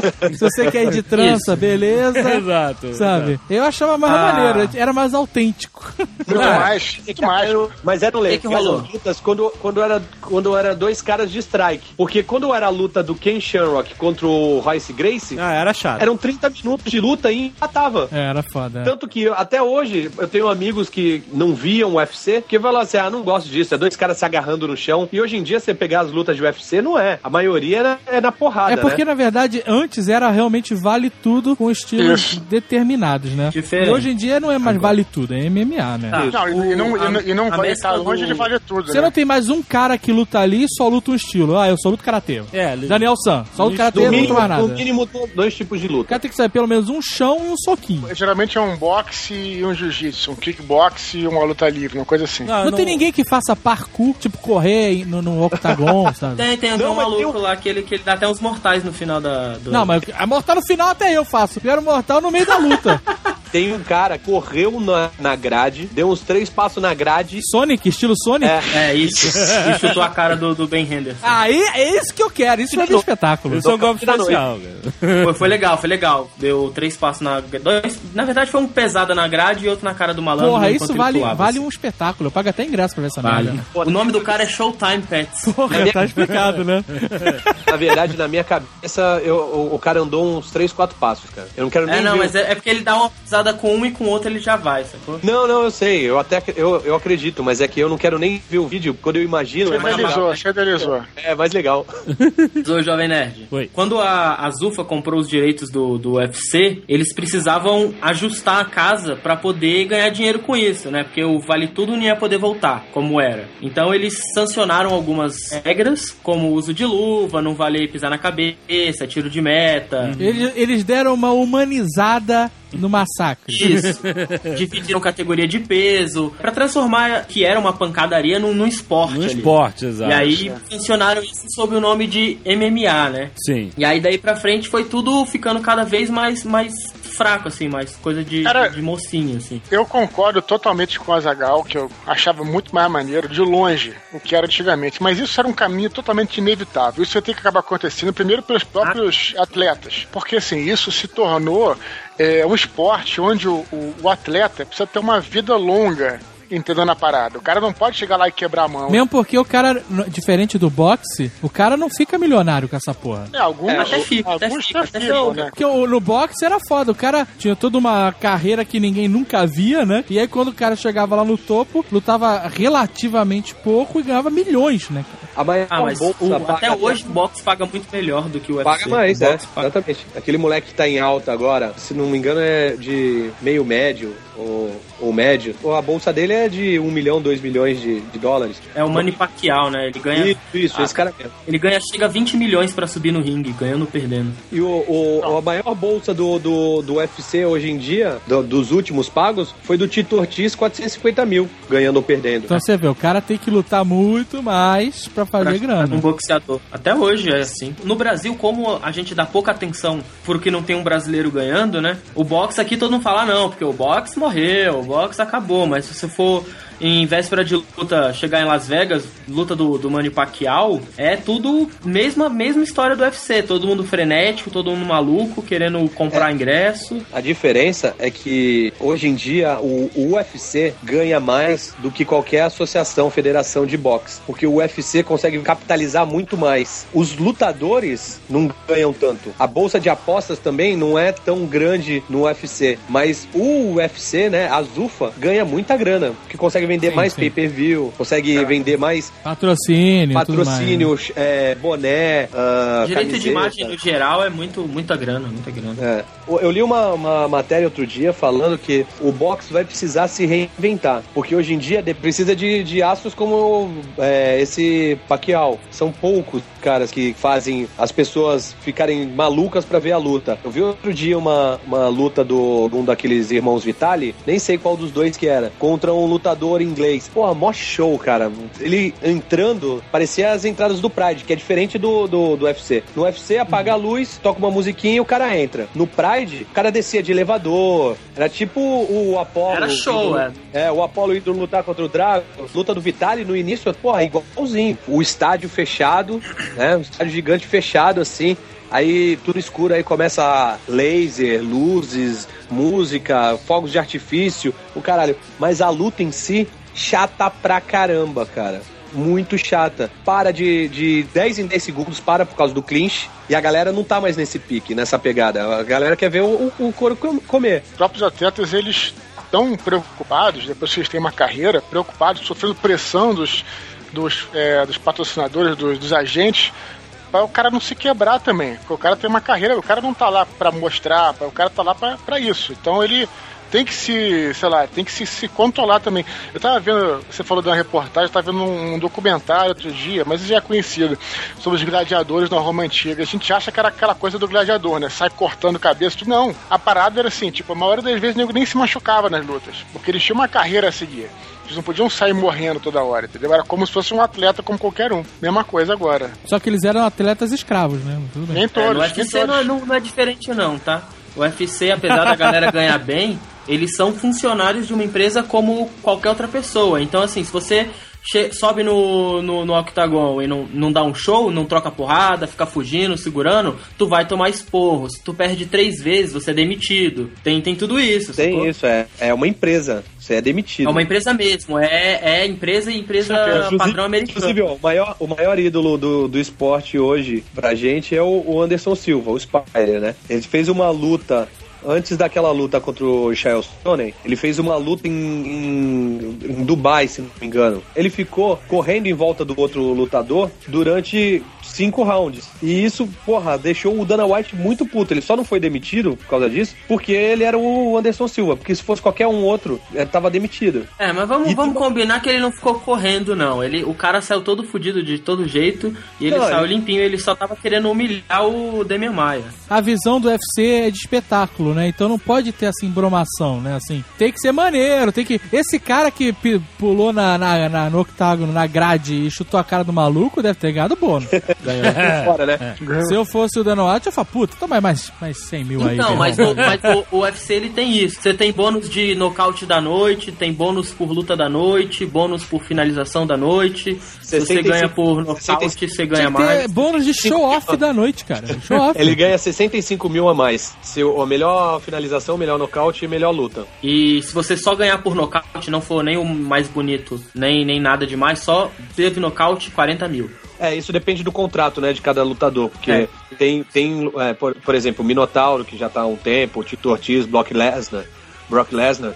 É, os contratos dele, as bolsas deles é ganhando ou perdendo, eles vão ganhar X. Mas aí o X ela é- joga lá em cima, né? Tipo o John Jones, que é a revelação agora, né? Tá porrando todo mundo, bateu no, no, no Maurício Shogun, no Quinton Jackson, no Lyoto Machida, no Rashad Evans, e é um moleque novão, tem 22, 23 anos, ele já tá ganhando 400 mil. Mas se ele ganhar, É, você tem que perder. Tá ganhando 400 por quê? por luta? Por luta. Por luta. Puta que pariu. Pô, o cara leva porrada na cara, na cabeça, pra ficar retardado, cara. Caraca. Quantas vezes ele luta por ano? Depende, depende muito. É, você pode lutar em intervalos de 3 a 4 meses, que é o tempo médico entre cada luta. Médico ou médio? Médico. Ah, o tempo médico. Ah, bom, ah, ganha um milhão e duzentos em um ano, tá, tá Tá bom, maneiro cara. pra caralho. Que isso é, na verdade, é o que ele ganha pouco. É. Porque se o cara se destacar a, a esse ponto de ganhar, que é a bolsa, né, o, máxima no Vale Tudo, o cara tá ganhando muito mais de publicidade. Igual é, o Anderson é. Silva aí aparecendo em todo lugar, propaganda de. Aí que eles ganham grana mesmo. Esse 1 milhão e 200 é pra pagar as besteiras que criança. Esse John Jones, ele, ele é ídolo mesmo, porque ele- quando ele foi lutar contra o, contra o Shogun, o Shogun era o campeão dos, dos meio pesados, né, do light heavyweight. Ele tava indo pro evento, né, pro UFC, e viu que estavam assaltando, sei lá, uma mulher, uma velhinha. Ele desceu do carro e bateu no, no ladrão. É, Caralho. Porra. Ele correu atrás, pegou a bolsa e. Aí fala, é, o cara é um super-herói, não é só um, um lutador, né, um super-herói e tal, não sei o quê. Viu, Azagal? Tem pessoas boas também, cara. Não, mas eu não tô dizendo que ele, que ele é Todo mundo é pela safra.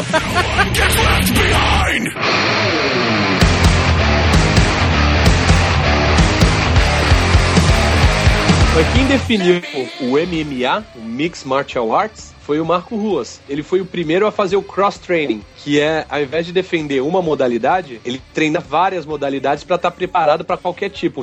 Ele falava, tem uma, tem uma entrevista dele na, no Sensei Sport TV, que fala assim, como é que você pensou nisso? Ele falou assim, não, eu via que, que tinha cara que era muito bom de chão, cara que era muito bom de, de strike, né? Eu pensei, pra finalizar esses caras, pra derrotar esses caras, eu tenho que fazer o contrário. Então, se o cara vem no, pro chão, eu pego ele no soco. Se o cara vem no soco, eu jogo ele no chão. Então, eu treinei jiu-jitsu, treinei judô, treinei boxe, treinei uma porrada de coisa. Até quando ele ganhou a faixa preta de, de jiu-jitsu, que ele não é faixa preta, o Valide ficou Não é? péssimo. Não, ele é faixa marrom. Ele pode até lutar contra o, o Dudu. Tá desafiado. É desafiado? Ah, não tô falando que eu vou vencer. Posso desafiar, ué. É certo perder para o inimigo, errado perder para o medo. Olha. Puta que pariu. ele treinou com um cara, com um mestre de, de jiu-jitsu, e ajudou muito esse cara, tá ligado? Na, na carreira dele. No MMA e tal, não sei o quê. E o cara chegou, fez um, um, um churrasco e levou uma faixa preta pro cara. Ele falou assim: ó, uma faixa preta pra ti e tal, não sei o quê. E ele ficou surpreso até, diz ele, pelo menos. O cara, ele é todo humildão, tá ligado? Pelo menos quando tá Aham. falando. Não, porque lutador não pode ser humilde no ringue, né, cara? Não, não. Humildade nunca ganhou de ninguém. E aí ele chegou e, e o, o, Valide ligou pro Carlson Grace, esculachando e falou assim: Pô, que isso, mestre? Não pode deixar uma coisa dessa. O cara não é faixa preta, não sei o que lá. O Valide até fala que hoje ele se dá bem com, com o Marco Ruas, mas que na época a comunidade jiu-jiteira do, do Rio de Janeiro ficou possessa. Você sabe que tem um cara que começou com essa parada de Mixed Martial Arts muito antes que o Marco Rua, né? Lá vem. O Batman, porra. Cheguei a falar o Bruce Lee. O cara é o Mixed Martial Arts há muito mais tempo, cara. Aliás, o Batman no octógono seria animal de foda. Puta que pariu, cara. Seria foda. Seria uma luta foda, hein? Ele contra quem, Jovem Nerd? Contra quem? Ele contra o Giant Silva, duvido. Não, não, contra todo o cast do, do, do, do UFC junto, rapaz. Mas vem cá, o Marco, ele é um bom lutador. Qual, qual foi da carreira desse cara? Porque ele meio que sumiu, né? Ele treinou mas- uma galera muito boa, na verdade, né? Ele era um bom lutador, O Pedro, mas Pedro ele Rizzo é uma galera boa. O Pedro Rizzo é aluno dele, né? Tem uma luta dele que é clássica, que é uma, a final de um, de um UFC, não sei se 6, 7, alguma coisa assim, que ele pega um, um cara chamado Paul Varlens, chamado de o Urso Polar. Cara gigante, Nossa. enorme. E aí ele começa a, a lutar com o cara. E ele demonstrou ali pro mundo duas coisas. Uma foi a primeira vez que usaram o mata-barata. Eu lembro. Que é pisar no pé do outro cara. Ele fala que não foi ele que criou, ele foi o primeiro a usar. Ele tava segurando, cinturando o cara na, na grade, né? O Paul Valens na grade, e o cara. Só que ele era muito pesado, 140 quilos, não saía da grade. E aí o corner do Marco Ruas começou a gritar: pisa no pé dele, pisa no pé dele. e aí ele pensou: porra, isso deve, deve doer mesmo, né? Pisar no, no peito do pé do cara, começou a pisar. E funcionou. Que é de calcanhar também, né? Exato. calcanhar, né? Ah. E a outra coisa foi o low kick, que é botar um triângulo com direcional pra baixo. tu, vai chutando, tu vai dando canelada na coxa do cara. E o cara era muito mais Tipo um tostão, ele. é tipo um tostão. Tostão. Não, mas, a- não, mas não com o joelho, com a, com a canela. Aham. Chute mesmo, né? E aí ele começou a chutar low kick, low kick, low kick. E o cara tava com a guarda com o, o, o pé esquerdo na frente. Começou a ficar uma bola vermelha na, na coxa do cara. Dava pra ver isso. Aí eles. Que ele chutava no mesmo lugar, mesmo toda lugar. vez. Aí o cara mudou a guarda. Mandou a, a, a perna é, direita pra frente. Só daí ele já tava fudido. Se você tá com a, com a guarda ao, ao contrário, que o soco, Sim, que é- potencialmente é o mais forte, vai virar como o jab, né? E o, o, o que é mais fraco vai entrar como direto. E aí, uma. A não ser que essa seja a sua estratégia. Entrar com a guarda invertida e mudar a guarda no meio da luta. E aí o, o, o Marco Rua começou a, a bater na outra perna. Até que o cara desaba, brother. Não aguenta o- os chutes dele. É foda, essa luta é, é- é um clássico. E o sonho dele era lutar, encerrar a carreira lutando contra o Rickson Grace. Mas ele fala que o. o- só não luta porque o- o- não tem quem pague o preço que o Rickson quer. É, o Rickson quer 2 milhões. Eu pensei que ele queria a cabeça dele.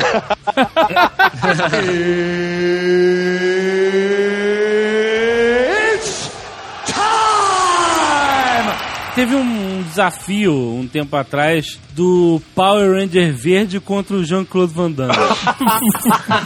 Não, não, foi o... Lembra disso? Lembra? O Jean-Claude Van Damme foi, foi desafiado por outro cara, desafiou um outro cara. E o. Não, não, foi contra o Kanzig, um maluco aí que diz que é campeão mundial de Muay Thai, mas ninguém nunca ouviu falar do cara. Não, não. Esse Power Ranger, Não. ele realmente luta. O cara chama, o cara chama Jason David Frank, ele interpretava o Power Ranger Sim, verde. e ele é lutador de MMA, mas o desafio. Isso, mas não é UFC nem nada, não, é, o- uma parada Se eu não me engano, ele é do Elite. Elite XC. É Ah. um outro evento. Tem o Bellator, que é um outro, ou Bellator, né? Esse, que é um esse outro Bellator evento. eu vi outro. Esse Bellator eu vi outro dia, achei maneiro. Eu gosto, eu gosto, eu gosto. Mas a galera que participa desses outros eventos, todo mundo quer lutar no UFC e queria lutar no Pride ou nem? Que é porque o UFC ele é vitrine, né? Apesar de dizerem, é, os lutadores dizerem que não é o evento que paga melhor, ele é uma vitrine para outras chances. Você ser artista de cinema, fechar com bonequinho, fazer bonequinho de você, essas coisas todas. Então ele é mais vitrinona, assim. Você entra nele para ganhar mais dinheiro com outras coisas. Mas dizem que os outros eventos pagam bem mais, bem melhor. A filha do George Lucas também. é Ah, de eu vi isso, cara. Fiquei em choque. Japonesa. Fiquei em choque. cara, Amanda Powerhouse. Powerhouse Lucas. é a pica das galáxias ela, né? Exatamente. Ela é muito é feia. Essa história do o MMA feminino, né? Que, que vem crescendo aí. Não, não, isso não aceito. Isso Não, não, não vai rolar. Não vai rolar. não, não. Isso, é, isso é terrível. cara. Isso é Mulher terrível. bonita, pelo menos no americano. Mulher bonita onde? Kira Grace é mó bonita, velho. Ah, mais ou menos, mais ou menos. Ela é bonita, a Kira Grace. Ah, cara, tem a pele meio feia, cara. Tem a pele, meu É filho. sério? Vê aí. Puta, que é uma mulher dando soco na cara? Vale isso no mundo? O mundo tá preparado pra isso? Tererê e soco na cara? Elas fazem trancinha, né? Pra, pra não, não ficar voando o cabelo pra todo lado. Peraí, peraí, mas ela é uma Grace Grace? Não, ela pegou o nome de sacanagem. Não, podia ser ah, uma, uma coincidência. Não pode, né, cara? Ela é terceira geração Grace? Ela é neta do Hélio. Tem, tem uma entrevista dela falando que, que quando o, o Hélio viu ela pela primeira vez lutando, chegou e virou assim: Menina, você é muito bonita pra estar lutando, não é? Que não queria deixar ela, ela lutar. Essa Gina Carano realmente é bem mais bonita do que a Kira. Essa Gina Carano não foi pro cinema? Foi, foi. A Gina tá fazendo um filme agora. Um filme onde ela vai lutar. E, tipo uma identidade pop. Eu vi o filme, é uma Mulher. merda. Uma bosta. Vi A Chris. Borg é sinistra. Chris Borg é mais homem que todo mundo junto. Caraca, Chris Borg. Nossa, aí não, aí não. Puta, olha essa foto da Chris Borg. Nossa. Essa vai pra vitrine.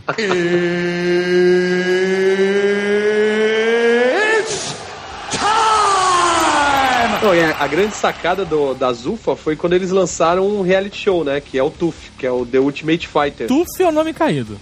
Tuf é escroto. É, porque é o. o... Não, a sigla, eu saquei. Porque no inglês, nego fala tipo tough. Ah, de fortão, sacou? Ah, olha aí. Aí sim, aí já muda completamente de figura.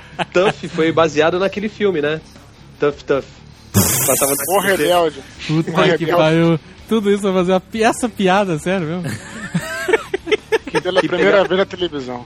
um reality show que pegava. é, que pega dois caras que já são consagrados no UFC e cada um tem oito lutadores. E eles vão é, lutando entre si. A luta final, tanto dos, dos finalistas como dos dois lutadores que estão treinando os caras, é num UFC. Olha Aí, aí. o campeão ganha o contrato do UFC mesmo. O primeiro foi até o Forrest Griffin, que foi um cara que fez sucesso até, que agora ele já tá em decadência, mas, mas ele fez um sucesso bom aí, o, o Forrest Griffin. Foi o, o campeão da, da primeira edição. E tá tendo agora no, no Brasil, que é com, do Vanderlei Silva contra o Vitor Belfort. É que você vai vendo aqui no, no Brasil, eles passam um pouco, assim. No- nos Estados Unidos você acompanha a temporada completa direitinho.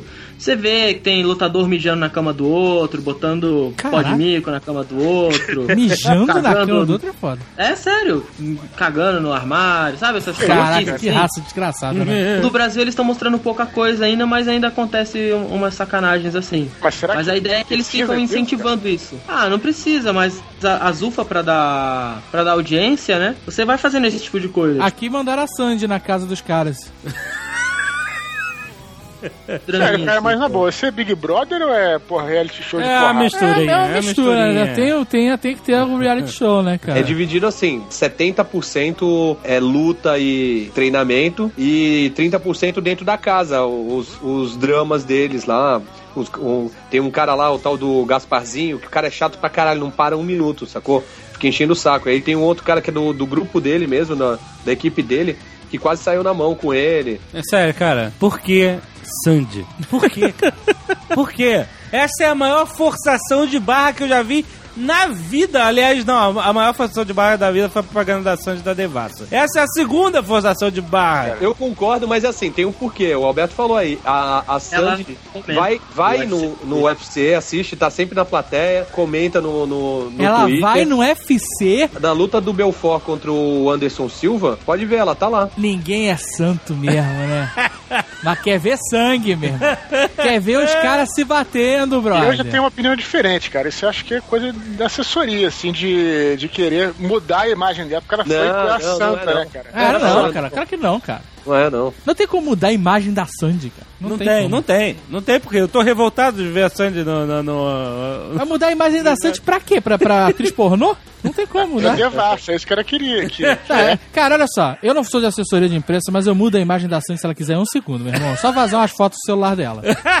mas em um segundo eu mudo a imagem de qualquer um que você queira, cara. Não seja por isso. Não precisa ir no UFC, não precisa fazer porra nenhuma. Me dá teu celular aqui, Sandy, tira a roupa, pronto. Mudou tua agora, pronto. É Porra. mais rápido, né? Assessora Zagal.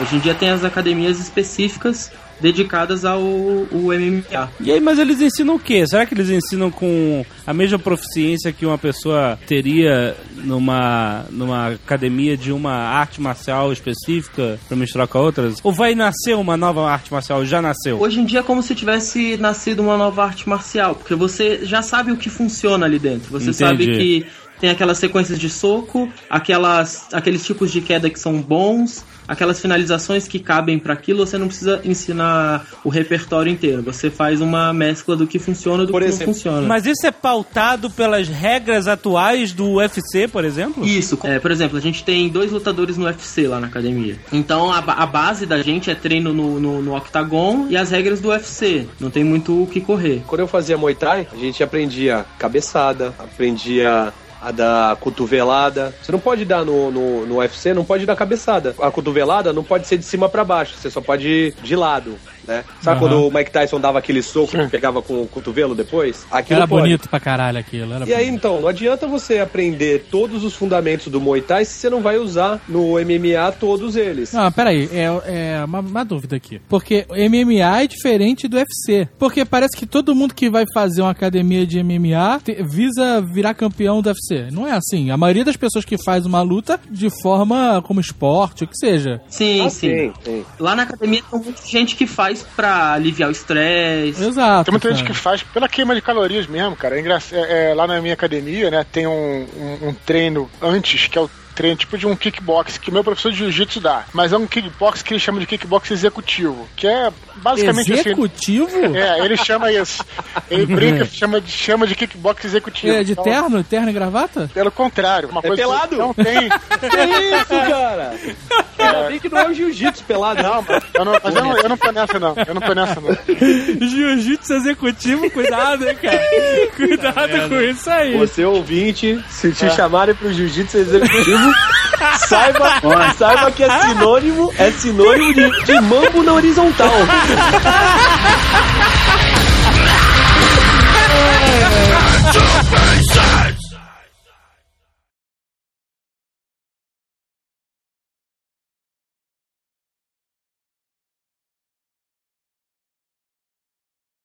Steven Seagal tava na, na luta dele contra o Steven Na Seagal. dele e na do Lioto. Ele ensinou pro Seagal, Lioto do também. Seagal. É muito bom, cara. O Steven Seagal tem ensinado o golpe do cara do Anderson Silva. É muito foda, cara. Isso. Seagal é Beatriz, pô.